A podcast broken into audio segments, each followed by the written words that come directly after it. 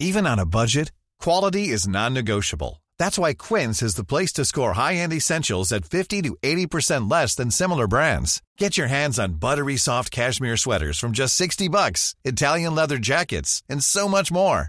And the best part about Quince, they exclusively partner with factories committed to safe, ethical, and responsible manufacturing. Elevate your style without the elevated price tag with Quince. Go to quince.com slash upgrade for free shipping and 365-day returns.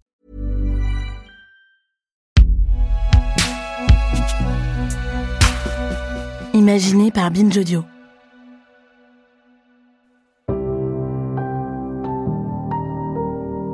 Les débats autour de la suppression de l'affirmative action ont une nouvelle fois mis en lumière les profondes fractures qui traversent la société américaine. Les conservateurs, qui ont plaidé en faveur de l'arrêt de ce dispositif, revendiquent que seule la réussite scolaire doit être un critère déterminant lors des admissions à l'université. Et pourtant, d'autres critères subsistent, comme le fait de privilégier les candidats qui ont membre de leur famille qui a été scolarisé dans l'université ou qui est donateur. C'est ce qu'on appelle le système de legacy.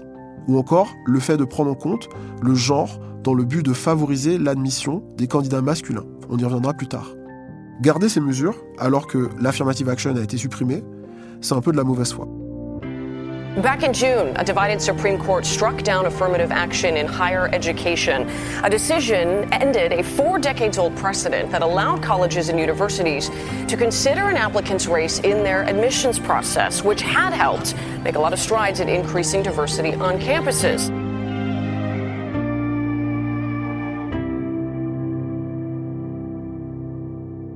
Yes. Uh, a legacy admission is the idea that, Les legacy uh, admissions, les admissions par héritage, permettent aux universités de favoriser le dossier d'étudiants qui ont eu des membres de leur famille qui ont fréquenté l'université ou qui ont un lien de parenté avec un donateur. Legacy preferences for fundraising reasons. Aziz Hook, professeur de droit à l'Université de Chicago. So, uh, the existence of legacy preferences in the United States, but not in France, La prise en compte de tels critères reflète bien la différence entre les modèles financiers des universités américaines et ceux des universités françaises, par exemple, même s'il ne s'agit pas d'institutions à but lucratif. Les universités américaines fonctionnent de manière profondément capitaliste. Um, once Mais pour revenir à notre one sujet, of the l'une des critiques faites par la gauche depuis la fin de l'affirmative action est de dire que vu que les candidats américains d'origine asiatique ne sont toujours pas admis à Harvard, ce n'est pas à cause de l'affirmative action. Et ça n'a jamais été le cas. Mais c'est dû au système des legacy. That's not because of affirmative action, or it was never because of affirmative action. It's because of legacy preferences. in the college admissions process, I feel like I had essentially every privilege possible. I was thinking, well, you know, Harvard is kind of my top choice. It's not guaranteed that I'm gonna get in, but this little bump uh, because my father went there will, will put me over the edge. It's painful for me to think that all of my hard work in high school was so irrelevant compared to the fact that I was able to check the box that my dad went there. legacy admissions is affirmative action for the rich. I mean, objectively, it's affirmative action for the rich.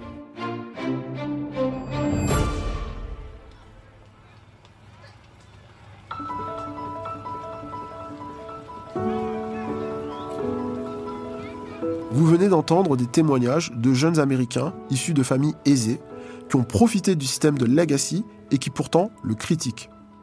Selon une récente étude du ministère de l'Enseignement supérieur américain, avant même de prendre en compte l'identité de leurs parents, les jeunes bénéficiant du système de legacy auraient déjà 33% de chances en plus d'être admis.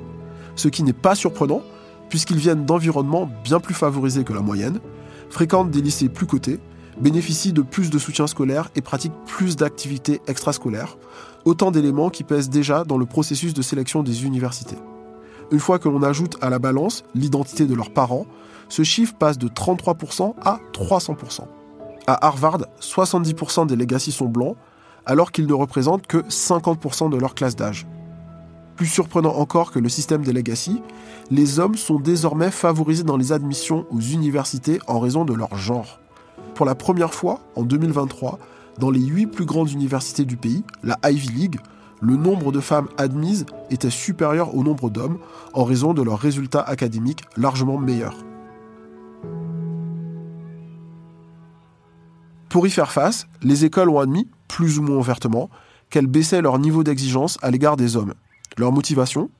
Créer un environnement équilibré, quitte à rejeter les candidatures de jeunes femmes avec de meilleurs dossiers.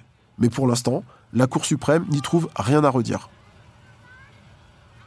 I don't think there is a structural oppression je ne pense pas qu'il existe une oppression structurelle contre les hommes dans notre société.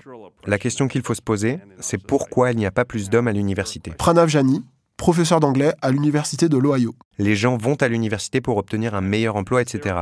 Donc il y a des questions à explorer d'un point de vue historique. Mais il me semble que l'idée d'une discrimination positive pour les hommes découle encore une fois d'une logique du diviser pour mieux régner.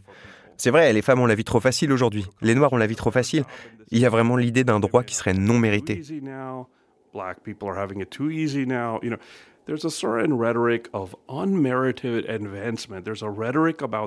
Ce dont je me suis rendu compte, c'est que la classe sociale était souvent la grande absente des critères d'admission. J'ai donc demandé à Pranav Jani si, avec la fin de l'affirmative action, ce ne serait pas l'occasion de mettre ce sujet sur la table. Um, Yeah, if we're saying affirmative action is gone, oui, tout à fait. Avec la fin de l'affirmative action, on pourrait envisager l'apparition de nouveaux critères d'admission basés sur la classe sociale. Ça permettrait d'une part de conserver certains avantages issus de l'affirmative action et d'autre part d'inclure un groupe plus large de personnes qui n'étaient pas pris en compte dans l'affirmative action mais qui devraient être pris en compte.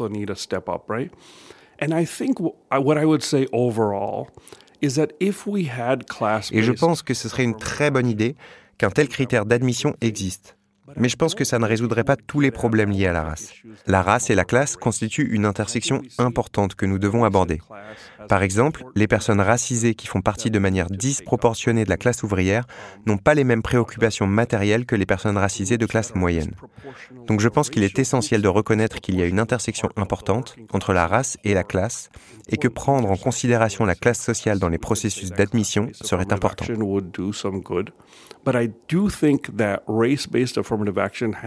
Mais je pense que l'affirmative action basée sur la race avait un intérêt propre très particulier et que sa disparition est un vrai problème. Mais on doit continuer à lutter et c'est important de penser à des alternatives. Mais j'aimerais juste insister un peu sur ce qui se passe actuellement, car ils ont fait une exception. C'est John Roberts, le président de la Cour suprême, qui a écrit ça. Ils ont fait une exception pour les écoles militaires qui ont toujours le droit de prendre en compte la race dans les critères d'admission, car apparemment les objectifs et les préoccupations de l'armée seraient différents de ceux des universités. Si vous regardez sur Twitter ou ailleurs, vous verrez de nombreuses personnes dire Vous ne voulez simplement pas que seules des personnes blanches meurent là-bas. Ou Vous voulez une diversité complète parmi les victimes. Mais alors, si l'affirmative action va à l'encontre de la Constitution, de la démocratie américaine ou du mérite individuel, si tout cela est vrai, alors pourquoi ce n'est pas vrai aussi dans l'armée? Donc on voit bien que tous les arguments avancés sonnent creux.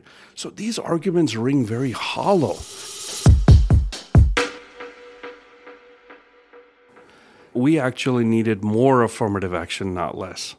We needed more diversity, not less. We need more. And so I see it, in, in terms of the future. Aujourd'hui, nous avons besoin de plus d'affirmative action, pas de moins. Nous avons besoin de plus de diversité, pas de moins. Et pour l'avenir, nous devons nous opposer à cet arrêt de toutes les manières possibles. Le racisme et les inégalités ne sont pas terminés en Amérique. Et nous devons aller dans la direction opposée de celle qui nous est imposée. Ils disent que les couleurs n'existent pas, que tout est fini, mais c'est faux, évidemment. Après avoir été nommé à la Cour suprême, la juge Jackson, je l'appelle juge mais je devrais l'appeler Justice Jackson, a dit lors de sa déclaration officielle qu'il n'y avait jamais eu d'équité pour les Noirs.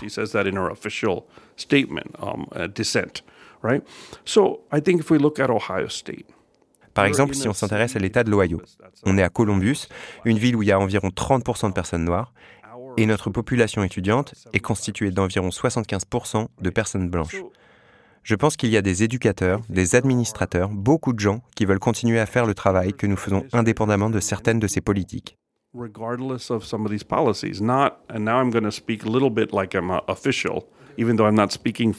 State. Et maintenant, je vais parler un peu comme si j'étais un officiel, même si je ne parle pas au nom de l'Ohio State. Personne ne va enfreindre la loi. La droite aimerait entendre que nous allons enfreindre la loi, mais je le dis tout de suite, on travaille consciencieusement avec des juristes et nous n'allons pas enfreindre la loi. Vous savez, je pense que nous pouvons respecter la loi tout en continuant à essayer de veiller à ce que les valeurs de diversité et plus important encore de justice raciale et d'équité que nous défendons soient respectées. C'est notre devoir envers nos étudiants et en tant qu'institution publique envers la population de l'Ohio. C'est vraiment important.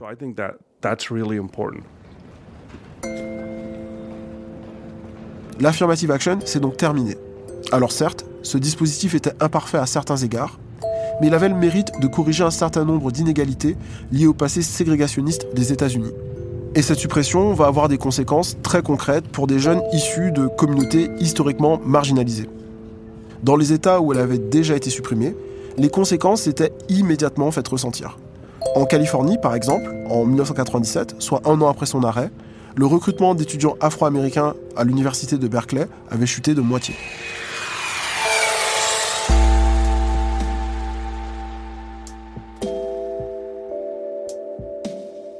Après Chicago et Columbus, je me suis rendu à Houston, au Texas, à Texas Southern University. C'est ce qu'on appelle une HBCU, une université historiquement noire.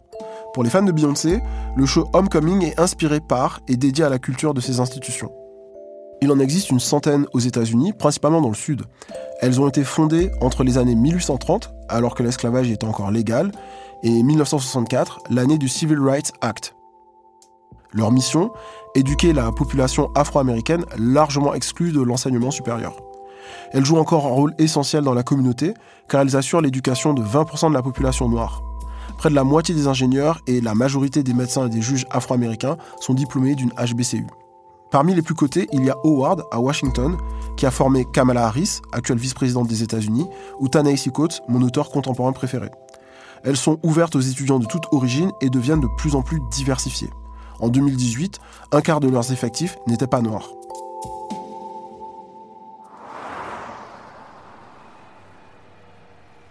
Il y a quelques années, Vice a fait un reportage sur Thiago, un étudiant blanc qui a choisi d'étudier à Morehouse, à Atlanta.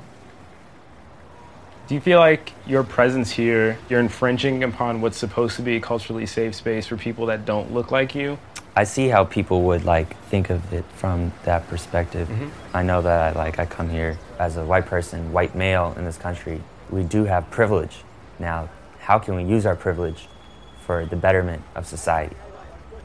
Si son admission a soulevé des doutes et des critiques, un diplômé de Morehouse rappelle à ses camarades que la présence d'étudiants blancs, et plus privilégiés, augmente le prestige et surtout le financement de l'établissement. I'm in pain because you all don't see the bigger picture. You see what's in front of you, but you see the bigger picture. Here's the bigger picture. Morehouse and Spelman recruit the best and the brightest girls and put them next to the best and the brightest boys. There has always been white students here. Always. When I was a student here, we called him White Mike. That was his name.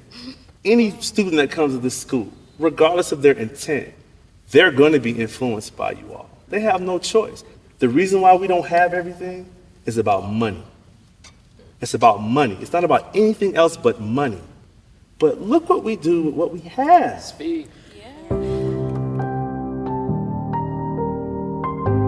Car si quelques écoles tirent leur épingle du jeu, comme Tuskegee, Morehouse ou Spellman, la plupart d'entre elles manquent de ressources. Certaines ont même dû mettre la clé sous la porte. Les chercheurs Dimon Drummer et Derek Hamilton sont convaincus que le financement de ces institutions noires est un enjeu majeur dans une Amérique post-affirmative action. Dans une tribune du New York Times de juillet 2023, ils rappellent que les disparités entre noirs et blancs ne sont pas le fruit du hasard qu'après la Seconde Guerre mondiale, le gouvernement fédéral a massivement investi pour développer une classe moyenne, le rêve américain. Des prêts et des nouvelles infrastructures dont la population afro-américaine a été délibérément écartée. L'administration Biden a reconnu cette injustice et s'est engagée à investir 7 milliards de dollars dans les HBCU. Selon les deux chercheurs, c'est un début, mais c'est loin d'être suffisant. C'est donc une affaire à suivre.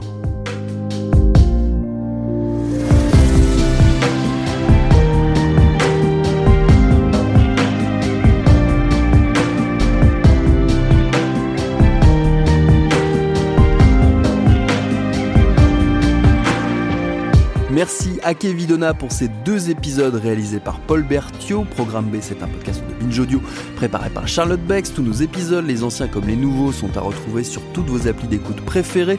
Cherchez-nous sur Internet si vous voulez nous parler. Et à très vite pour un nouvel épisode.